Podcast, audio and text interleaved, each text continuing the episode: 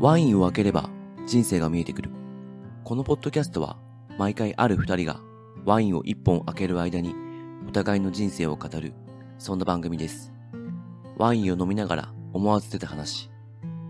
お互いに話してみると少し違った自分が見えてくる。違う価値観や経験を持つ二人の本音のトーク。それはまるでワインのペアリングのようにこの瞬間にしか生まれないものになるはず。ちょっと真面目な話をする差し飲みを今夜は特別に公開。番組の構成は一つのペアリングにつき3本構成。1本目と2本目はペアリングトークと題して前後編に分けてちょっと真面目な話を。3本目は酔ったテンションで話をする打ち上げという構成にしています。今回は前回に引き続き大地と相馬さんのペアリングトーク2回目。影響を受けやすいか否かなどの話をしています。それでは今夜も一緒に乾杯しましょう。ペアリングトークラジオの私大地と相馬さんの後半をちょっと話していきたいと思います。はい。はいよろしくお願いします。よろしくお願いします。ちなみに、まあちょっとこれ使うことかわかんないうんあれですけど、うんうんちょっとこの30分話して、30分ぐらいかな、うん話して印象変わりました？私の。いや、もう全然変わんないですよ。えなるほど。変わはい。あ、変わりました？変わってないです。ってないですよね。これ、前もやった時に思ったんですけど、なんか変わらずに深まるんですよね。ああ、そこが面白いなと思ってて。はい。でも、多分今後やってったら、180度変わる人も多分、はあちょっと話すだけでこんなに思ってた人と違うみたいなのも経験してみたいなって。そういうのありますようね。ん。ありますよね。イメージなんですけど、うんうん職場とかにいて、あんまりこの人のことよく知らないなって人とかいるじゃないですか。その人とたまたまなんかしないけど飲みに行くことになったみたいになった時に、飲んだ時に全然この人違うみたいな。時とかどういう意味で？違ったんですか？えっと、面白い。ああ、そうですねう。ん。いい発見ですね。うん。こんなこと興味あるんだ、みたいな。はとかね、あるといいですよね。まあ、そういうのも多分、いつか味わえるかもしれないけど、でもなんか今、まず自分が面白いなと思った人しか誘ってないから、怒りにくいかもしれないあ。。なるほど。ギャップが生まれにくい。ギャップが生まれないかもしれないですね。うん。じゃあそのとこで、えっと、前回の話の続きみたいになっちゃうんですけど、えっと、影響を与えたいか与えたくないかみたいなところをちょっと、うん。多分かなりここ二人で違いそうなんで、うん。ちょっとそこを探ってみたいなとは思ってます。うん。前回は終わりの方で、相馬さんは結構、私の印象だと無味無臭というか、うん。フラットというか、色がないな、みたいな印象があって、で、えーその中で、朝活仲間なんですけど、朝活で出てきた、影響を与えたくないっていうワードがだいぶ自分の中で浮上してきて、うんそこと繋がってるんだろうなと思って。私は逆に、おそらくめちゃめちゃ影響を与えたい人間、うん人に。で、かつ、人からの影響も受けやすいうん人間。で、相馬さんは終わりに聞いた感じだと、影響を受けないタイプっうんていうことなんで、だいぶここで差があるなと思うので、その差についてちょっと、なんか考えながら話してみたいですね。うん 確かに。うん。影響、まあ、言われて、なんか今日言われて初めて気づいたんですけど、うん。影響を受けたくないから与えたくない。あー、どっち？いや、両方ですね。そこはなんかもう、うんこうだからこうじゃなくて、もう相互で。多分繋がってると思いますね。あ与えても変わらない前提だから、僕からすると多分あの、ノイズでしかないんですよ。影響を与えてくる行為って。なるほど。はい。いや、変わんないからちょっとなんかそこになんかこう、労力取られるのちょっとコストいらないな、みたいな。あるかもしれない。面白い。ああるかもしれないです。ノイズってなんかひ、だいぶひどいこと言いましたけど。いや、いや、でも、でも、相馬さん自体は多分ノイズ的な感覚があるんですよね。そう、そうですね。確かに。なるほど。え、それ揉めたりしますよね？誰かと。あ、します、します。ですよね。うん。職場とかでめっちゃ揉めそう。なんだろう。職場？職場じゃなくてもあれだな。部活とかでも揉めそうだな。なん部か、活？チームプレーが必要な時とかは、協調性がないわけじゃないと思うんですけど、例えば、わかんないですけど、うんあの、みんなでこう、全体の士気を上げるときに、なんかか、あの、わかんないですけど、あ、あ、ちなみにスポーツやってました？スポーツは、でも陸上だから、あ、あ陸上か。個人競技を。が。すいません。ちょっとなんか、最近ちょっとあの、ジャンプで言うとアイシールド21とかの、あれで、掛け声あるじゃないですか。ちょっと前のやつですか？なん とかかんとか、わーみたいな。ああいうの絶対、あの、合わなそうと思った。合わないです。無理です、無理です。こう、なんか、あの、拳ちょっと下目に置いて、こう、お おーってあれとかなんか、全体で式上げようみたいな。あ、もうそれ、きついですね。多分そうなんだろうなと思って。一応でも、学生時代やってましたよ、そういうの。ああ、そうなんですか。うんそれは、あの、心地悪かったんですか？悪かったですね。ああ、なるほど。まあ、まあなんかこう、でも、無理やり逆にやらないタイプなんで、無理やりアジャストしに行って、あーあ、あなんでしょう、馴染むぐらいの感じにやろうとして、なんか苦しかったイメージがすごいある。あー、ちょっと心の中では距離を置きつつ、そこに、その輪に入っていくみたいな。ああ、そうですねあ。入りつつもなんか第三者視点でなんか、あ、これなんで自分これやってんだろうみたいな。ああ、夏に言いましたね。そうっすよね。試合の前に大きな声出すみたいな感じですもんああ、ね。うん。士気を上げるっていう行為ですよね。めちゃくちゃ好きそうですね。いや、どうだろいやー、旗振ってやってそう。あ、でも旗振ってやってる人の隣でよいしょって言ってそうなイメージ。う。あ、でもそっち側ですね。ですね。うん。なんかその空気に、なんだろう、痛いし、なんか持ち上げたいって気持ちはあると思います。うん。なんか大学の時に、うんあの、演劇のサークルにいたんですけど、はい。で、演劇なのになぜか大会があって、はいは演劇って結構関わる人多いじゃないですか、はい作ろうとすると。はい役者から、なんだろういるじゃないですか。で、い。全員で。照明さんとかあ、で、私照明やってたんですよ。ああ、そうなんですか。で、あの、円になっへて、ーこう、か肩組んで、はいはい。みんなで優勝すっぞみたいな。やって青ました春でしたね。うん。そう、あの中に、相馬さんがいたら、ちょっとこう、こう気持ちが、をちょっと話しながら、いたんだなとか思ったりすると。僕が多分そこにいるとすれば、脚本作る人とか、うんうんうん。多分そこの現場にいない人とかやりたいですね。うん。あとそれ撮ったやつを編集するとか。やっぱり一人いるんですよ。あの、こ撮影ですか、う、うん、し執行学年っていうか、一番上の学年の中でいろんな役割ができてきて、なんかその、あの、記録取るみたいな人がやっぱいたはずなんで、はいちょっとど忘れちゃったけど。影響を与えたいってことは影響を受ける前提があるってことですよね。そうですねそこもワンセットですよね。うん、ワンセットです。それが全く違いますね、今ね。でも影響を受けやすい人でも影響を与えたいっていうのはなんかどっから来るんですか？多分、自分は何かから影響を受けて、うん自分の人生が変わった感覚があるんでしょうね。うんいあ、それも良い方向に。ううんん。例えば、えっと、あ、私、あの、正直こんなにお酒好きになるとは思ってなかった。うんちっちゃい頃。でも、それはいくつかの要因があって、お酒が好きになってきて、うんで、お酒が好きだから、いろんな人にと会えてるって。うんいろんな人と出会えたな、みたいなうん気持ちがあるんで、それって、あ、そうか、それは影響と捉えるかどうかもありそうだな。確かに影響の解像度とはですね。面白いな。なんですね。なんでしょうね。え影響って。うん。すごい、なんか、面白いとこ入ってきたな。えっと、ああ、そっか。それちょっといろいろ話したくなってきた。そうですね。で、あ、まあ、自分の話を今、うん今の解像度で続けますと、うん 影響を、いい影響を受けたから、やっぱり自分も誰かと接した時は、いい影響を与えたいな、みたいな気持ちが超強いんだと思います。なんか返したいみたいな気持ちもあるし。で、あの、で、おそらく自分の価値の中でいい影響をくれるもの、これ最上志向にまた入ってきますけど、いい影響をくれるものがいいもの、自分の中で。で、どんどんどんどん上がっていくんです、それはうん。自分の中で。だから、いいいい影響は上に上がっていく感覚のものなんですか？いい影響を与えてくれるものをより優先していくみたいな。たくさん何か ABCD って並んでる時に、あ、A からめっちゃいい影響を受けるってなったら、もうそっちをこう、なんか極めたくなって。いいい影響ってな、なんなんですか？なんかね、そう、あ、それが、そう。それがなんだろう。やっぱ自分を豊かにしてくれるものですね。多分。豊かさってなんだ？豊かさってなんだ？ホルダ？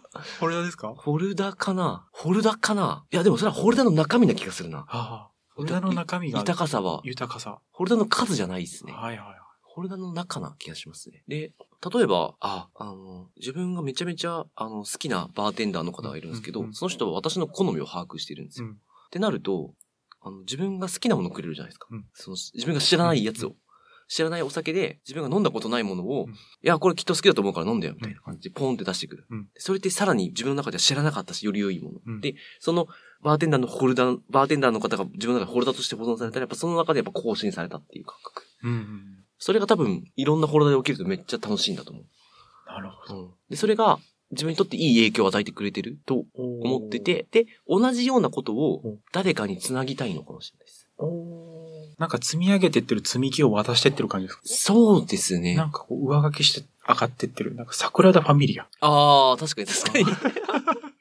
大地さんも桜田ファミリアだった。より良くしてみ、ちょっとあの、誰かに見せるみたいなね。そうですね感じかもしれないですね。なんか横浜駅とか渋谷駅も桜田ファミリアみたいになってますけど、ああいう感じですね。確かに。常に工事してる感じなんですね。うんうんうんうん。そんな感じかもしれない。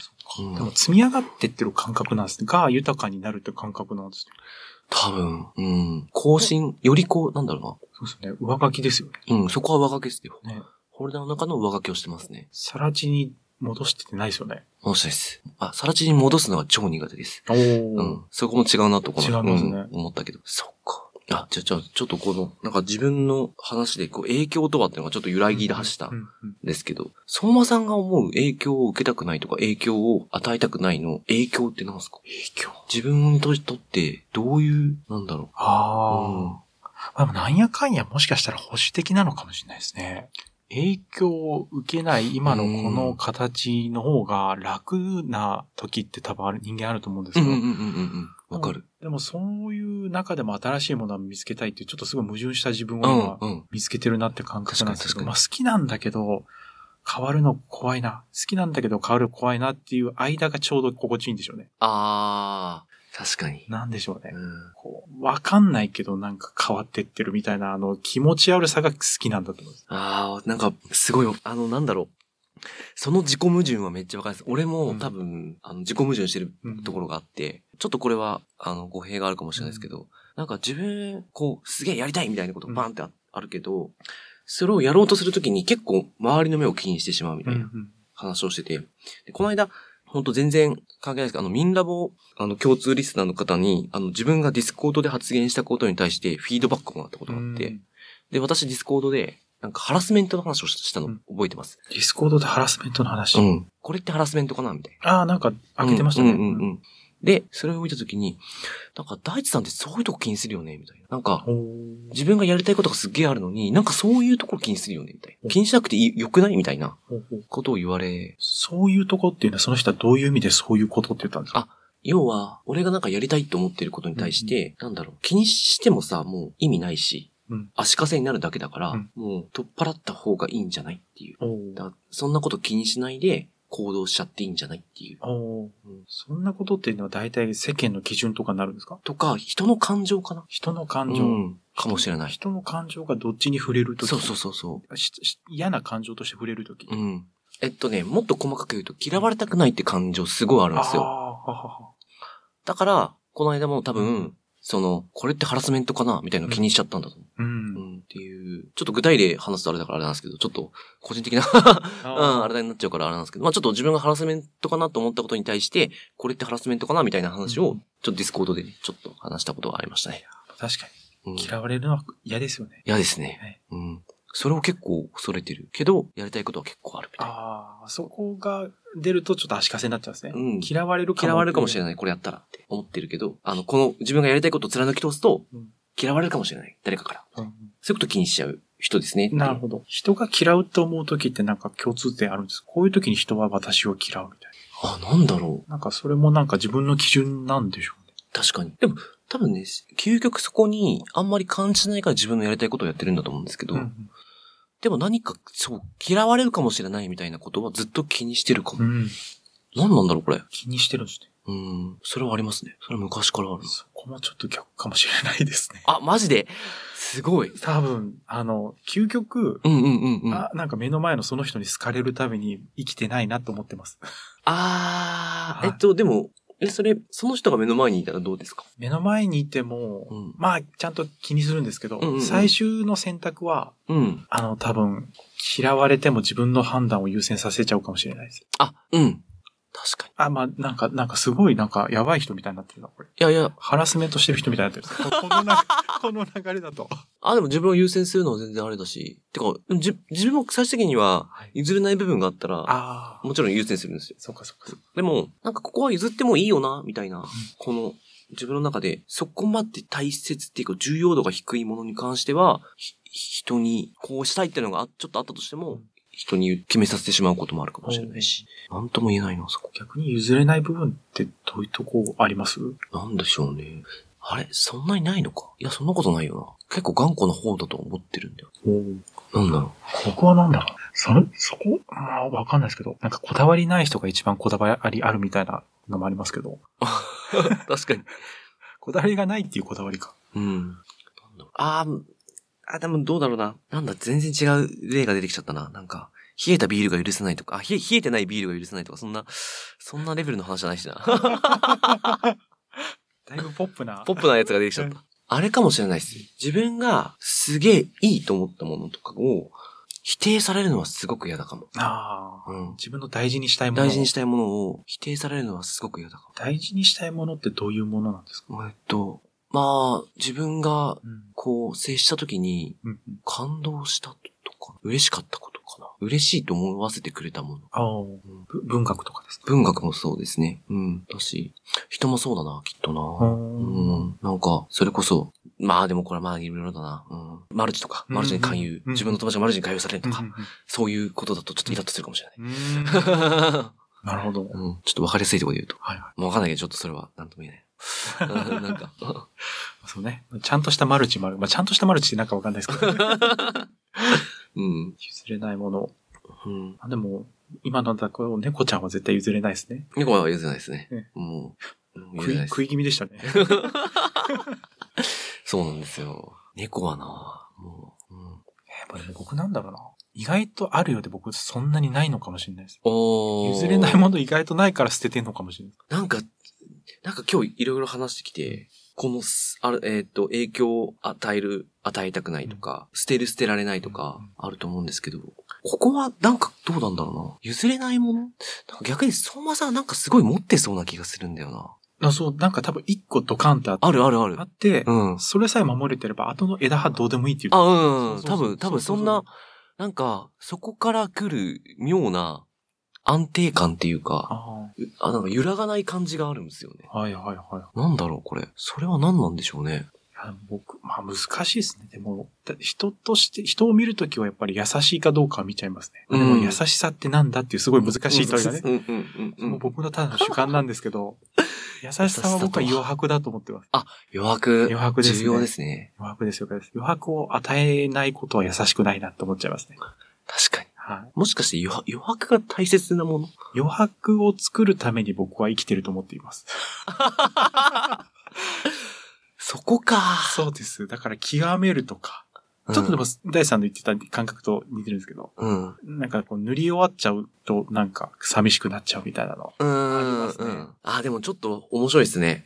そうか、余白か。余白いいな。余白、また余白とはって話になっちゃいますよね。うん。余白。すごいね、この。どんどん迷宮に入ってるんですけど、うんなんかクリアになりつつ迷宮になってなますね。ってますね。うん。我々の差分も分かりつつ、おそらく合致してる部分もちょっと見えてきた、てきたんですけど、迷宮はどんどん、うんあの、大きくなる一方です何ね。桜田ファミリアですね。ちょっと怒られちゃいますね、ガウディ。ガウディ？え、なんか、相馬さんにとって、生きれば生きるほど生きやすくなってる感覚あります？いやー、なってないかもしれないでどんどん苦しくなる。す。なんか余白は、どっちなんだろうなと思ってや。っぱりなんか、なんかね、大学生ぐらいのとこが一番余白あったなって感覚はしあるんですああ、そうですよね。うん。その、なんか、年齢的なその、あああの、あ体力の問題とか、まあ時間の問題とか、なんか、その、周囲に、なんでしょう、期待されるはいはい。もの？うん。これ、別に、なんかみ、家族とかもあるじゃないですか。親とかもあるじゃないですか。そういうの含めていくと、なんか余白って結構、どんどん奪われていく感があるなってちょっと思ったんですけど、うんでもこれ、そう決めつけちゃうのはちょっと早計すぎるかもしれないと思いながら、ちあーょっと今話してるんですけど。人によるんでしょうね、余白の減り方って。あー、そっか。ああ。僕、資格の勉強してて一番そこ良かったなと思ったんですけど、うん合格最高年齢って毎年出るんですけど、各資格。ええうん、うん。大体70、80の方でも、すごい、あの、難関資格いっぱい取ってるんですよ、毎年。この人たちは余白を諦めてないなっていうのとか、まあ、それで一回調べたんですよね。確かあの。医者の方の最高年齢は60歳とかで、しかも京都大学っていう。すごい。す何それ？そこから研修医やって。多分70代ぐらいでちゃんとしたお医者さんとしてこう、ね、世に羽ばたくんでしょうね。いや、なんか、それ聞くと、マジでやっぱ何でもできちゃうな。そうですよね。うん。ね4、50代で諦めてる場合じゃないですね。そうっすね。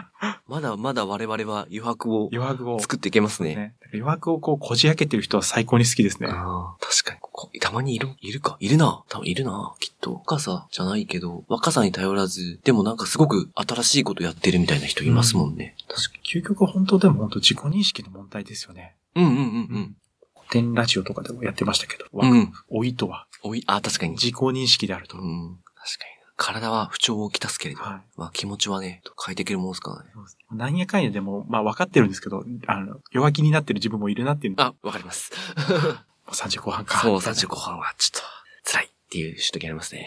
これでも4、50代の方聞いてたら、な、何言っとんねんってなる。なる、うんうん。そうっすもんね。俺たちで30入ったばっかぐらいの連中がそんなこと言ってたら、いやいやいやいやいやいや、なるもん。いけるいけるなるもんね。ちょっといいな、今日余白、余白はいいな。ちょっと俺ももっと自分の余白みたいなの考えてみたいなと思いました。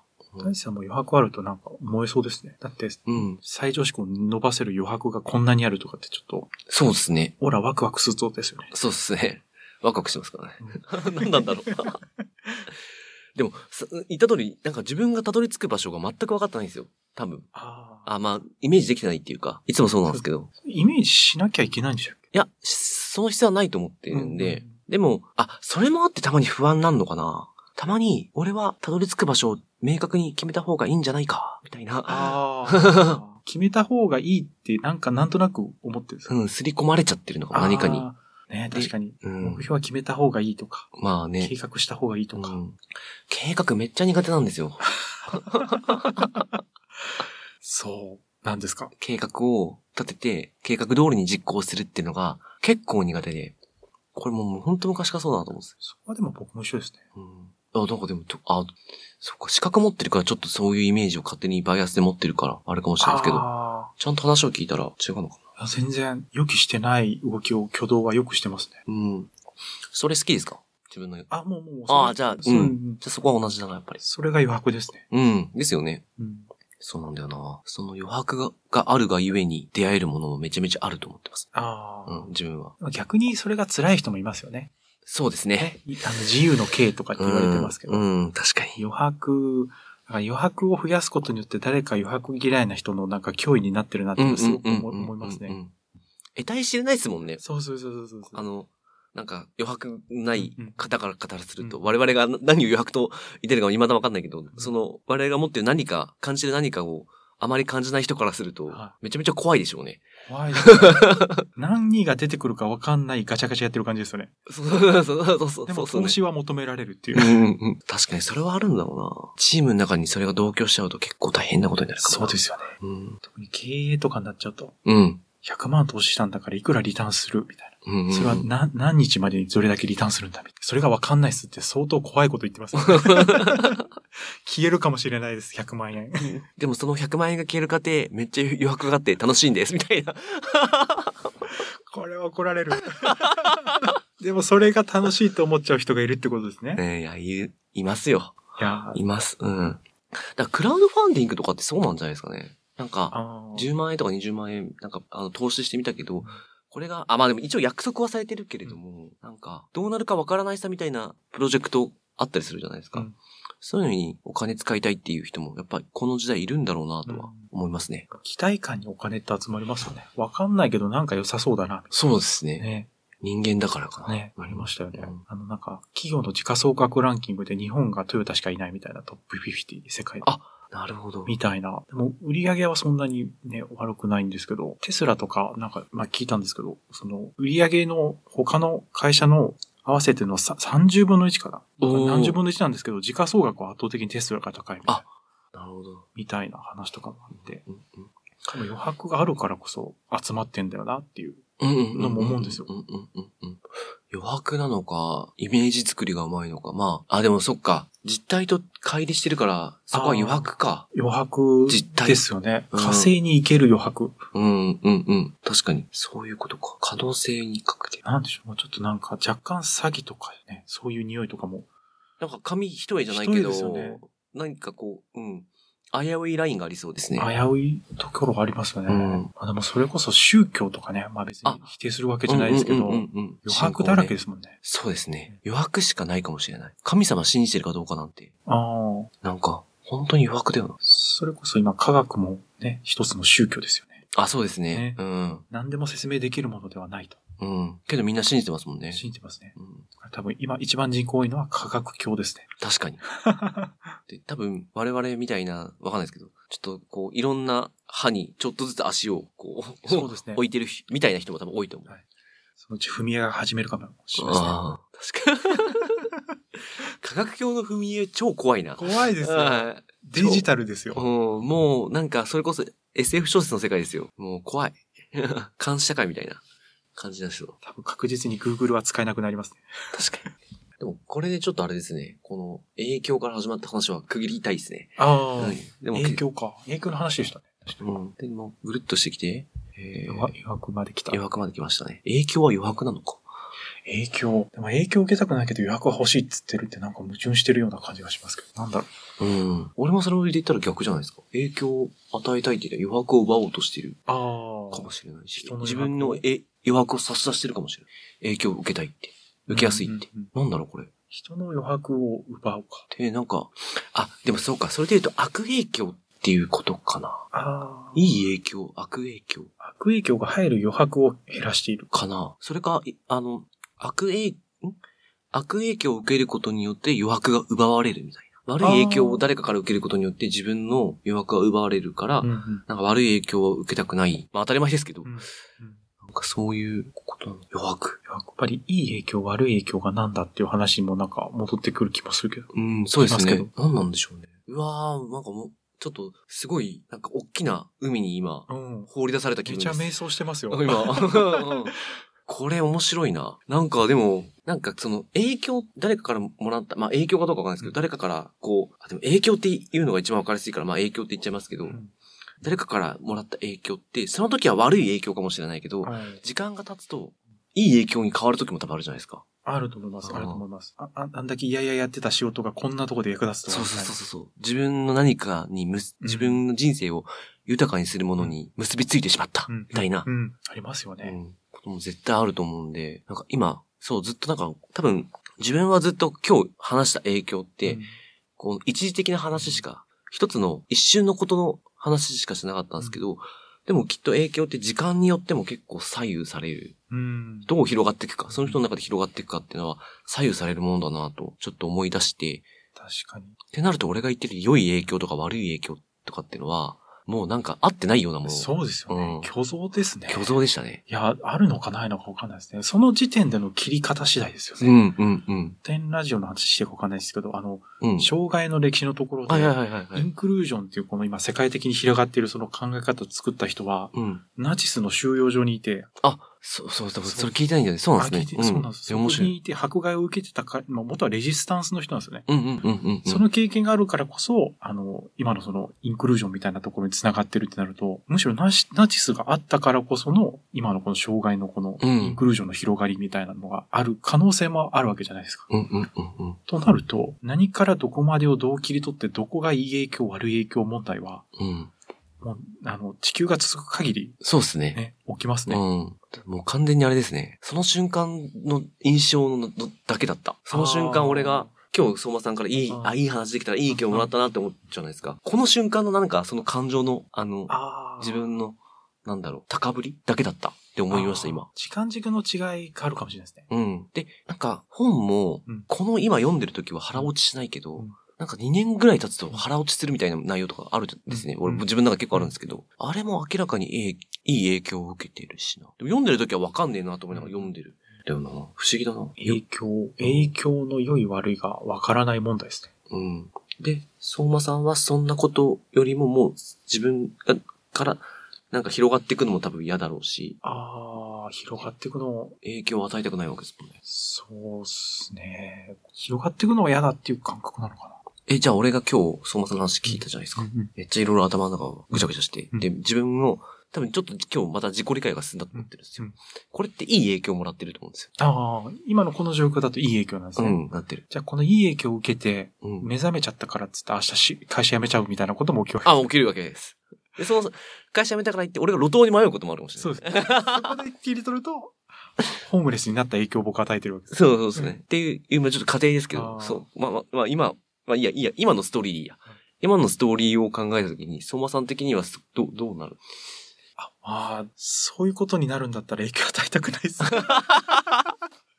なるほど。でも、その切り取って、そのホームレスになることが悪いって僕が思ってるから今それを言ったんでしょううね。んうんうん。それがいいことだと思ったら別にそこまで気にしないかもしれないですけど。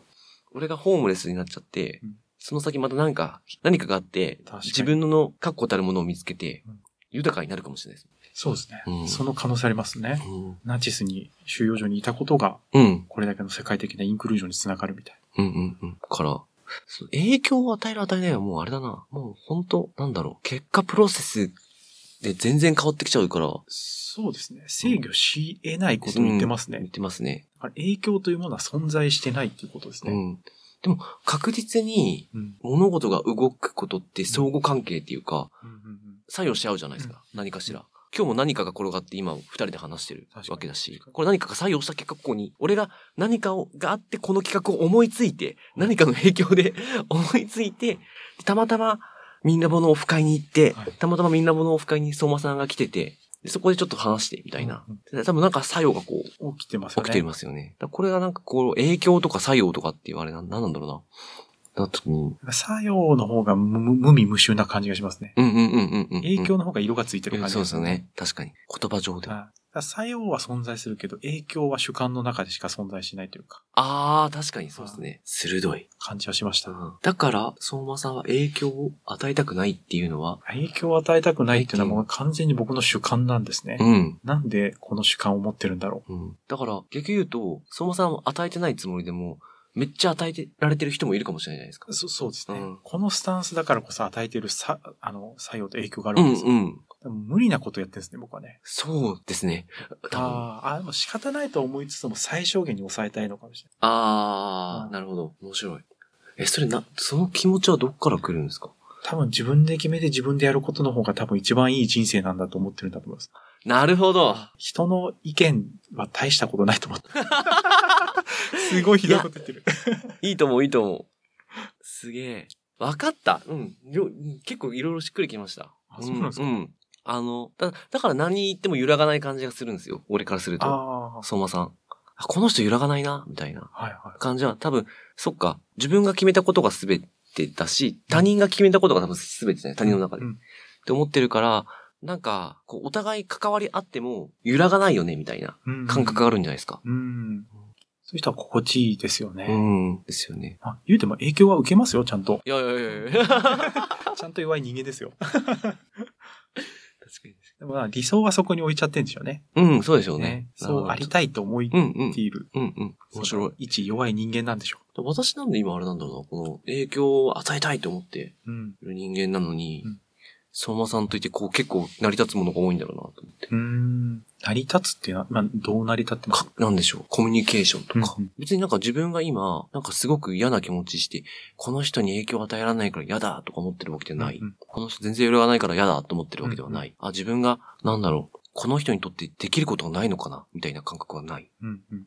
で、影響を与えたい人間だったらそれがめちゃくちゃ嫌なわけじゃないですか、きっと。うん。でも別に嫌な感じは今ないんですよね。はい。なんだろうこれってまたちょっとぐるっと戻っ、自分に戻ってきちゃった。影響の解像度は、え影響を与えたい、与えたくないの解像度は？解像度がなんかまたちょっとずれそう。どうだ影響を与えなきゃ嫌だって、なん、どういうか思っても、どういう感覚なんですかね？でも俺影響を与えるのが好きかもしれないってずっと思ってたんですけど、うん影響を与えられないことが嫌だって感覚持ったことないなって思思ったんで今、なるほど。え自分の認識が間違ってたかもしれない。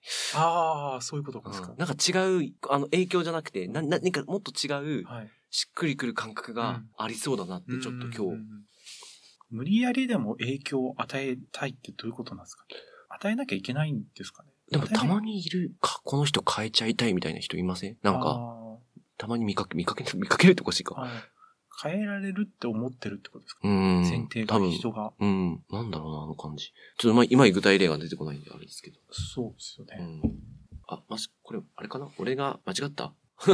いや、間違ってないですよ。あ、なんか、あ、どうしても影響を与えたいみたいな人ってい、でもいるよな。いますよね。影響を与えることがなんか手段じゃないですか。今は目的みたいになってますけど、うんうん影響を与えることが何確かにか別の目的に対する手段なんじゃないですか？確かに確かに。そうか、その目的を遂行するためには、影響を与えなくてはいけないっていう、あの、感覚が強いからそうですね。そういう行動をする人がいるってことか。売り上げを達成するために、確かにそうだ。社員に、このツールを、もうなんだろう、あの、持ってもらわなくてはならないみたいな。なこんな意識でいいてもらわなくてはならないみたいな。そうですね。経営者目線で売り上げを見てもらわないと困るよ、みたいな。うん。確かに。もっと言うと、そこを共有するんじゃなくて、目的を共有した方がいいんですよね。そうなんですよね。うん。じゃあなんで売り上げ上げたいんですか？みたいな。うん。会社として売り上げが上がったことによってどういうことが起きて、どうういうことを起こしたいと思っていて、みたいな。はい。そういうことですよね。そこで繋がれる会社は強いですよね。確かに。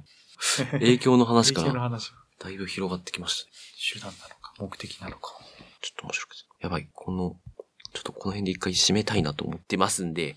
じゃあ、ちょっと待ってくださいね。ちょっと今、えー話が膨らみすぎちゃってるから、うんこっから落としていくの超難しいな。でも一回落とさなくても、今日は。この回の中で落とすって感じですか？毎回回の。なんか、さやっぱ最後、締めよくなんか、あの、答えはないのにしても、まあ、こんな感じだったよね、はははで終われたらいいなって思ってるんですけど、コンビのまま終わりにしますか。もう、じゃあですね、なんか今日いろいろ話してきて、もう、なんか海の中をずっと、私は、僕もです。なんか、あの、解像度が上がったのか、下がったのか。とりあえず桜田ファミリアだけは見えましたよ、僕でもすごい、個人的にすごい楽しかったです。なんか、自分の中でやっぱすごく揺らぐものがあって。えーうん。あれ影響より良い影響を与えたいと思ってたけど、この感覚違うかもっていう気持ちもなれたんで、すごい面白かったし。相馬さんという人間も、あの、自分が感じた、この、なんだろうな、色がないけど、うんなんかこう、どしっとした感じっていうのもなんか今日すごいつかめた気がして、すげえ楽しかったです。どうでした？大地さんですか、うん。大地さんは、なんかこう、激しくずっとクロールで泳いでるイメージでしたね。その海の。ああ、わかんないわかんないわかんないって、これ、すごい勢いでなんか僕はなんか離されてる感じですね。ああスピードが速いみたいな。でもたまにすげえ勢いで戻ってくるね。で、たまにこう、桜田ファミリアに手つけて休んでるみたいな。ふーみたいな感じで。そんな感じですね。そんな感じですね。うんじゃあ、ちょっとこの後、一回打ち上げも行きますが、はいうん、またちょっとトークテーマガラッと変えましょうか、はい次は。うん。じゃあ、今日はこんな感じで、私開いちゃいましたね、このクリームソーダスマック G。八作サイダー広島ですね。はい。じゃあ、ありがとうございました。お疲れ様です。これ不思議な味だった。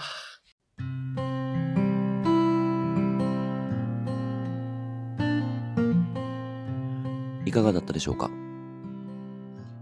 ペアリングトークラジオは毎週木曜日ともしかしたら日曜日の朝7時に更新。また次回もお楽しみに。